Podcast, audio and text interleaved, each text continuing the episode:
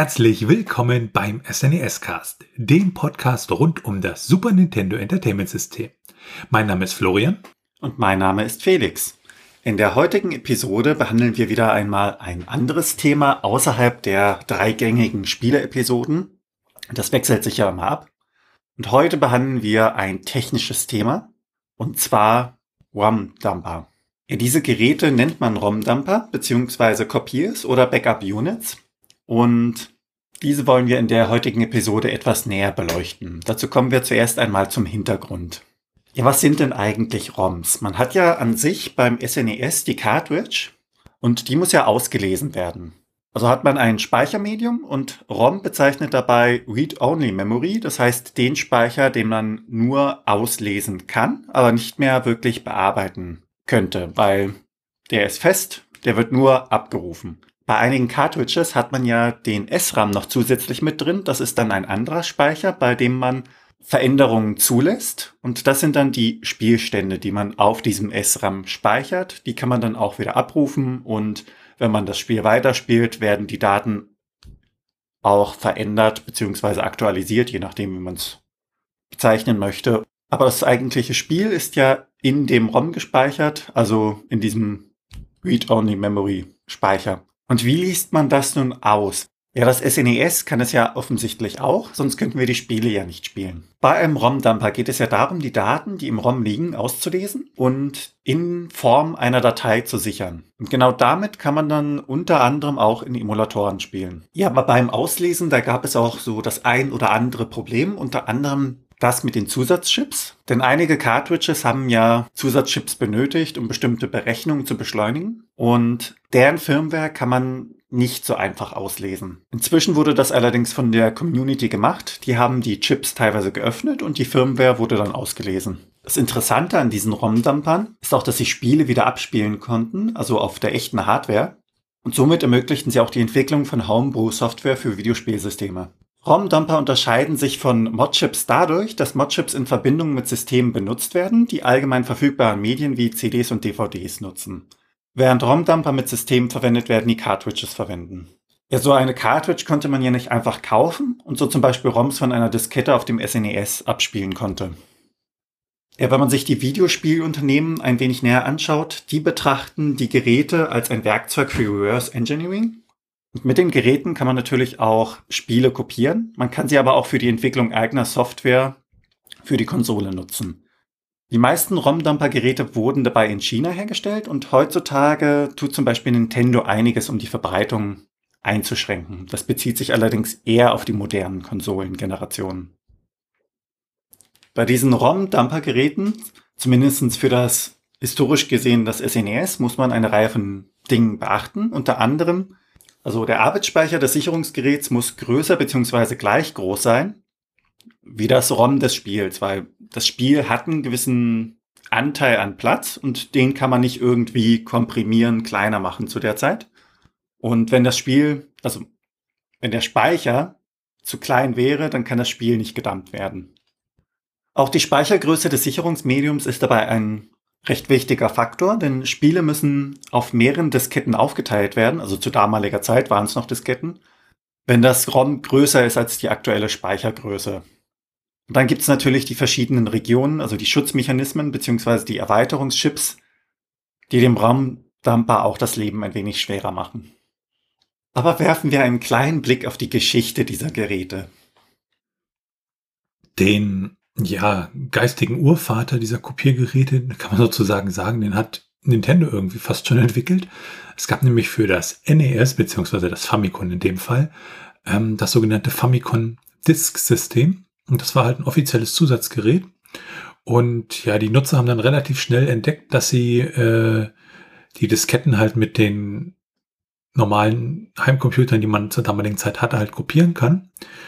Und äh, man konnte sie dann über diese sogenannten Bulletin-Board-Systeme, also BBS, Mailbox-Systeme halt zu anderen Leuten übertragen.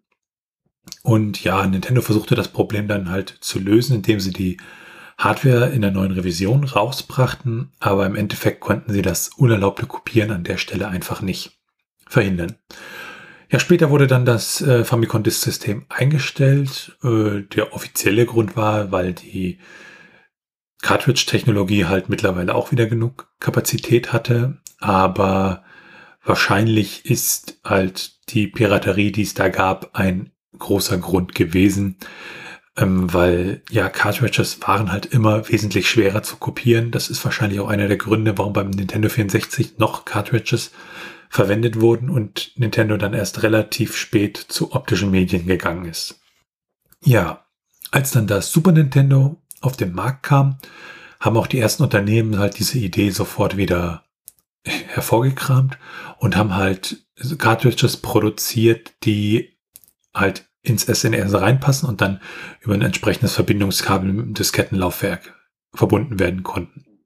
Und damit konnte man diese ROMs dann halt auf ja ganz normale Disketten kopieren und konnte auch wieder sie von diesen Disketten abspielen. Und dann hatten wir praktisch wieder das Problem der Piraterie, weil die Spiele dann halt kopiert wurden und über die Bullet-in-Board-Systeme halt wieder ausgetauscht wurden. Da haben sich dann noch entsprechende Release-Gruppen gebildet, wie das heute auch so ist, um halt die neuen Spiele gleich zu dumpen, eventuell den Kopierschutz zu knacken. Und äh, manchmal haben sie dann auch Intros hinzugefügt. Deshalb heißt übrigens auch die eine der größten Datenbanken für Spiele ROMs äh, No Intro, weil die sich praktisch anfangs zur Aufgabe gemacht haben, diese Intros zu entfernen, weil man halt aus aus Präservationsgründen halt wollte, dass ja die Originalspiele da sind und nicht die veränderten, die von diesen Release-Gruppen damit irgendwelchen Intros versehen worden sind.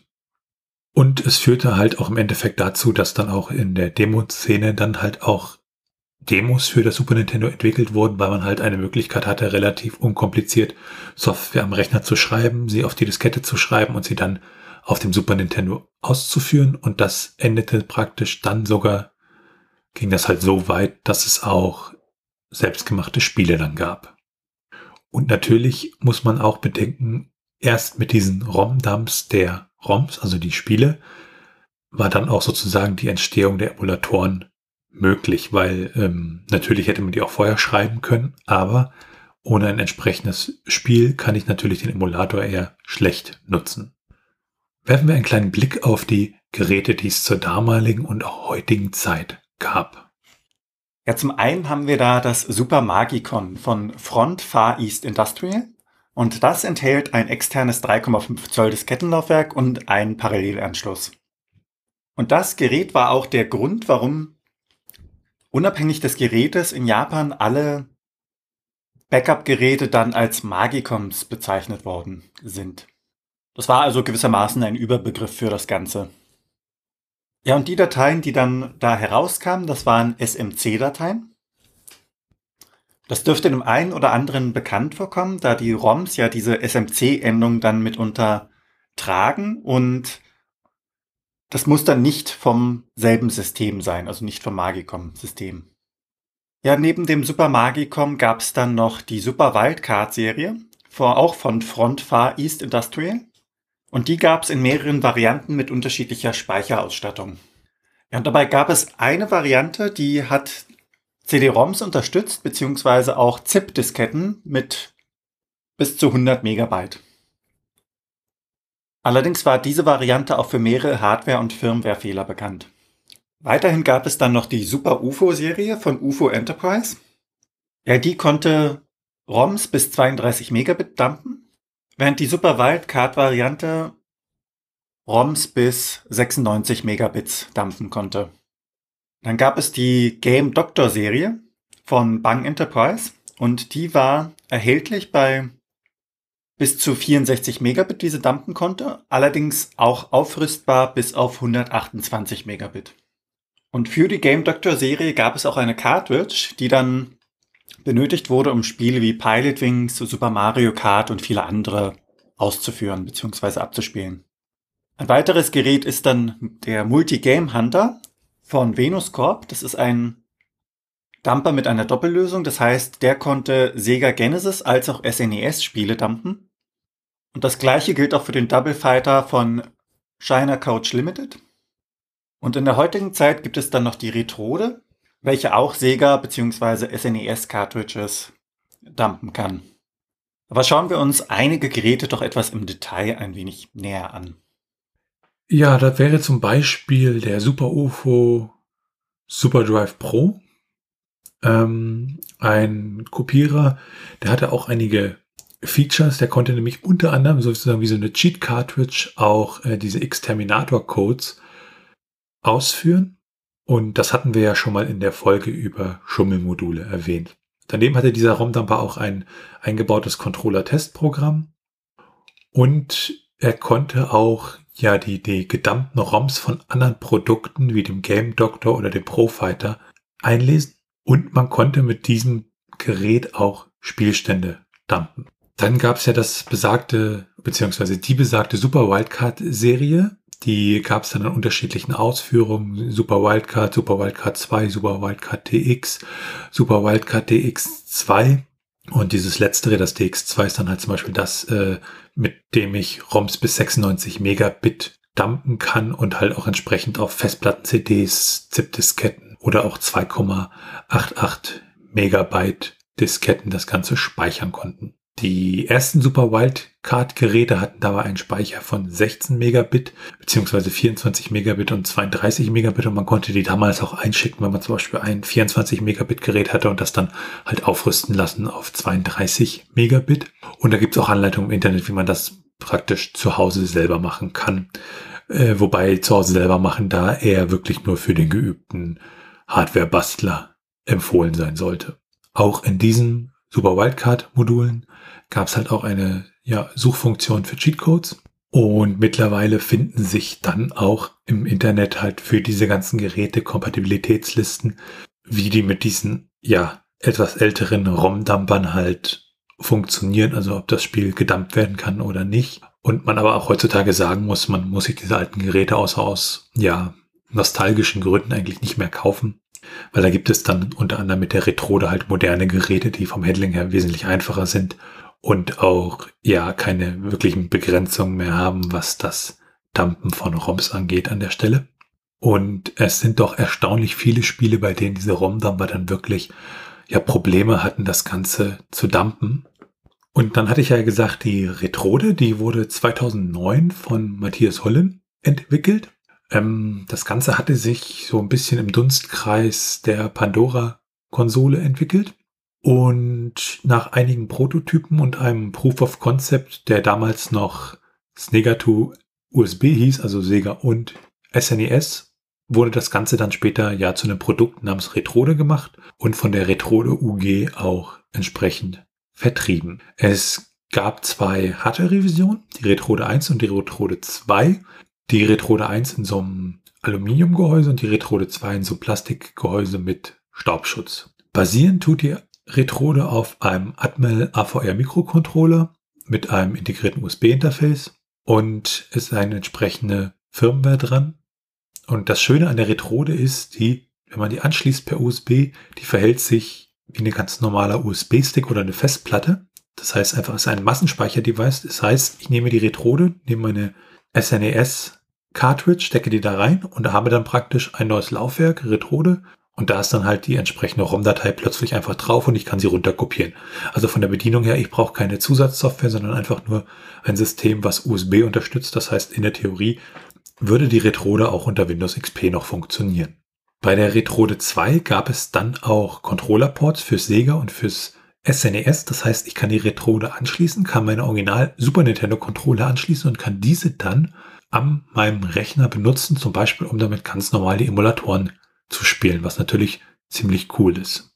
Ja, diese Retrode UG, die wurde ja 2012 gegründet und schließlich 2019 gelöscht, weil der Matthias Hullen, der ist nämlich Professor of Digital Materials Appearance an der Universität in Bonn und der wollte sich halt mehr wieder auf seine Professur konzentrieren. Allerdings hat die Open Pandora GmbH eine Lizenz, diese Retrode ja weiter herzustellen und äh, macht das auch. Also die kann man auch im Dragonbox Shop, das werden wir nochmal verlinken, auch entsprechend kaufen. Zur Retrode gibt es auch Zusatzmodule. Das heißt, ich kann damit nicht nur Sega und SNES Spiele dumpen, sondern auch Nintendo 64 Module oder Gameboy Module. Daneben gibt es für die Retrode auch noch ein paar andere Systeme, die damit in der Theorie gedumpt werden können. Das sind aber mehr so prototypische Platinen, die es momentan noch nicht in die Produktion geschafft haben. Die Retrode 2 hat auch ein paar Probleme. Ähm, und zwar ist es da so, dass die Firmware zum Beispiel, dass da nicht mehr genug Platz ist, um dann noch neue Funktionalitäten in die Firmware einzubauen. Und das heißt, da ist die Entwicklung so ein bisschen ja an der Stelle stehen geblieben. Das ist aber kein Grund traurig zu sein, denn es gibt auch eine Retrode 3, die in Entwicklung ist und erscheinen soll. Sie soll auch kompatibel mit den Erweiterungen der Retrode 2 sein und sie wird eine auf Linux basierende Firmware haben, die dann auch als Open Source zur Verfügung gestellt werden sollen. Also da darf man dann sehr gespannt sein, was die Retrode 3 angeht. Daneben gibt es auch einige Open Source Projekte, die sich halt dem ROM-Dumping verschrieben haben, zum Beispiel den Open Source Cartridge Reader. Das ist ein auf einem Arduino basierendes System, um halt Nintendo Entertainment System, ROMs und Super Nintendo ROMs und einige andere ROMs ja zu dumpen. Es werden dabei auch die entsprechenden Erweiterungschips unterstützt und auch die Memory Packs vom Satellaview. Und das System kann auch ROMs programmieren. Also nicht ROMs natürlich, sondern entsprechende Flash-Cartridges, mit denen man dann zum Beispiel Repros baut. Oder wenn man seinen Lieblings-ROM-Hack mit der entsprechenden Übersetzung als extra Cartridge haben kann. Das ist übrigens ein Feature, was es für die Retrode 3 in Zukunft dann auch geben soll, dass ich dann mit nicht nur ROMs dumpen kann, sondern sie auch entsprechend auslesen kann. Ja, dieses Open Source Cartridge Reader, das kann man sich nicht kaufen, das muss man sich dann wirklich selber zusammenbauen. Und da braucht man dann schon etwas Elan und auch Geschick und natürlich auch die entsprechenden Bauteile. Daneben gibt es noch das Projekt SNES e Dump. Auch das ist ein Open Source Projekt, um halt Super Nintendo ROMs zu dumpen. Neben den ROMs können auch bei diesem Projekt der SRAM ausgelesen und auch wieder beschrieben werden. Das ist zum Beispiel immer dann interessant, wenn ich äh, das, die Pufferbatterie bei so einem Modul austauschen möchte. Dann kann ich an der Stelle einfach das Ganze backuppen, die Pufferbatterie austauschen und dann das Ganze wieder ja, raufspielen auf den SRAM. Weil sobald ich die Pufferbatterie halt rausnehme, ist der SRAM dann an der Stelle auch leer. Und im Gegensatz zu dem anderen Projekt ist dieses Projekt ein bisschen einfacher. Also da brauche ich nicht ganz so viele Bauteile und das ist dann sicherlich auch für den bisschen an Hardware interessierten Bastler relativ gut umsetzbar. Gucken wir uns mal an, wie diese Geräte eigentlich bedient wurden. Ja, von der Bedienung her, man hat ja sein eigenes SNES e im Normalfall oder in irgendeiner Art und Weise ein SNES, e was man nutzt. Darauf steckt man dann den Dumper an sich. Das ist so auch unterschiedlich, je nachdem, welchen man benutzt. Von der Größe her und vom Aussehen, da gibt es wie gesagt kleinere Unterschiede. Und dann in den Dumper steckt man die Cartridge, die man kopieren möchte. Wenn man das Ganze dann startet, kommt man in verschiedene Menüs hinein. Und über die Menüs kann man dann die entsprechenden Funktionalitäten des Geräts benutzen. Also anhand des Super Wildcard Systems werden wir das ein wenig näher betrachten. Das Super Wildcard System wird eingesteckt in das SNES, e welches ausgeschaltet sein sollte. Wenn man es dann eingeschaltet hat, kann man unter anderem seine Diskette formatieren. Man kann ein Backup dieser Cartridge zu seiner Diskette machen. Und wenn das Spiel größer als 12 Megabits sein sollte, dann bräuchte man mehr als eine Diskette. Und über das Menü gibt es auch eine Möglichkeit, die Spiele abzuspielen. Weiterhin gibt es den sogenannten Memory Mode. Das ist in dem Sinne der Part, in dem man im Spiel cheaten kann, indem man den Speicher verändert, was analog gesehen wie bei den Cheat-Modulen der Fall ist. Das Gerät bietet weiterhin die Möglichkeit, den SRAM zu speichern, also die Spielstände an sich zu sichern. Und im Handbuch des Geräts wird darauf hingewiesen, dass einige Spiele nicht gedumpt werden können, weil sie Zusatzchips enthalten. Das wären zum Beispiel Star Fox oder Stunt Race, beziehungsweise Mario Kart, Pilot Wings, Lock On und ähnliche. Aber werfen wir einen Blick auf die Probleme dieser ROM-Dumper. Und Probleme in dem Fall meint jetzt nicht, dass irgendwie bestimmte ROMs nicht gedumpt werden können, sondern mehr so Probleme aus heutiger Sicht. Diese ROM-Dumper, die sozusagen die historischen ROM-Dumper, die haben nämlich unter anderem irgendwelche Headers mit irgendwelchen Extra-Daten vor das ROM geschrieben. Und das ist natürlich total problematisch, weil ich sozusagen dann aus Präservationsgründen halt, ja, ich habe dann nicht mehr das Original-ROM, sondern irgendwie noch eine Variante, wo vorne meistens aus heutiger Sicht noch irgendwelcher Müll davor steht, der eigentlich relativ uninteressant ist. Und daneben äh, gab es auch noch Super Nintendo ROMs, die interleaved waren. Das heißt, die ganzen Daten wurden da so ein bisschen hin und her geschaffelt. Und heutzutage äh, sind die meisten ROMs aber wirklich nicht mehr interleaved. Das hat sich halt so, ja, wie sagt man so schön, historisch ergeben. Und grundsätzlich reden wir halt davon ab, irgendwelche ROMs mit Headern zu benutzen an der Stelle. Weil da gibt es erstmal Probleme, wenn ich so einen ROM zum Beispiel als ROM-Hacker hacken möchte, übersetzen möchte, dann muss ich da einmal meine 512 Byte draufrechnen. Bei IPS-Patches äh, kann es sein, dass sie auch nicht richtig ja angewendet werden können auf diese ROMs mit Headern. Der Grund für diese Header, beziehungsweise dass sie mit drauf sind, ist halt, dass die Kopierer halt die ersten 512 Byte Block einer Diskette genutzt haben, um da halt irgendwelche sozusagen Meta-Informationen über die Cartridge halt abzulegen. Für diese ganzen ROMs und auch diese ROM-Dumper gibt es auch eine Reihe von Software. Es gibt dann Software, die kann zum Beispiel die Header von diesen SNES-ROMs halt entfernen. Ähm, es gibt auch mit Yukon 64 halt Software, um die ROMs von den Formaten der ROM-Dumper in halt, ich sag mal, sozusagen den Standard zu konvertieren. Und wenn wir einen kleinen Blick auf das Trivia werfen, dann ist es halt so, dass bei den ROM-Dumpern ja wie bei den ähm, Modchips so die Legalität so ein bisschen umstritten ist, weil auf der einen Seite haben sie natürlich legitime Anwendungszwecke. Ich kann Backups machen, ich kann meine SRAM-Spielstände speichern und ich kann auch meine eigene Homebrew-Software abspielen. Und im Vergleich halt, wenn ich mir so ein offizielles Entwicklungskit damals kaufen musste, äh, war natürlich diese ROM dabei wesentlich, wesentlich günstiger. Auf der anderen Seite sind sie natürlich für den Spielehersteller ein großes Problem halt in Verbindung mit Softwarepiraterie. Und Nintendo hat halt auch ja längere juristische Auseinandersetzungen gegen die Firmen geführt, halt immer mit der Begründung, dass die Produkte halt in erster Linie für Piraterie verwendet werden.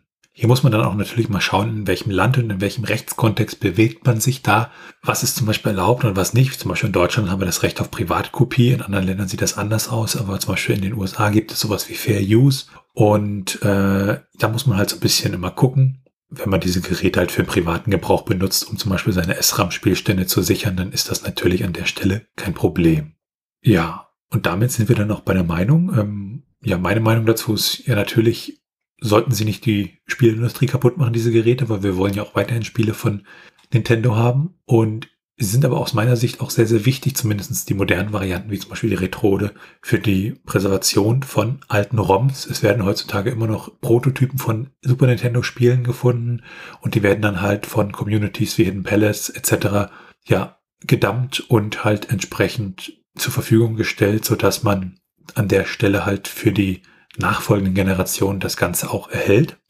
Was halt auch wichtig ist, weil auch ROM-Module und, Cartridges werden halt nicht für die Ewigkeit halten. Ähm, ja, wie ist deine Meinung dazu, Felix? Ja, eine Anwendung sticht da für mich persönlich so ein bisschen hervor, und zwar die, dass man Spielstände aus den Modulen herausbekommen kann. Also man sichert sich in dem Sinne seinen Spielstand, alles das, was man gespielt hat, wo man richtig Arbeit reingesteckt hat, und dann kann man im späteren Verlauf, sobald das gesichert ist, die Batterie dann auch tauschen.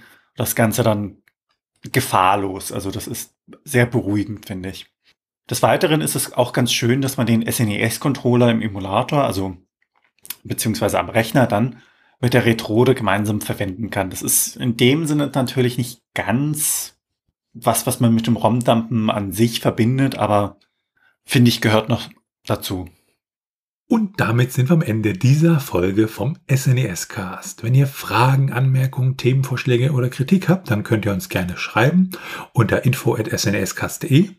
Ansonsten könnt ihr uns auf unserer Webseite unter den einzelnen Episoden Kommentare zu diesen hinterlassen.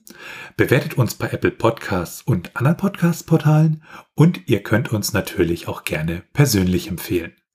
Ihr könnt uns auf Steady unterstützen, da freuen wir uns drüber und es hilft uns, diesen Podcast zu machen.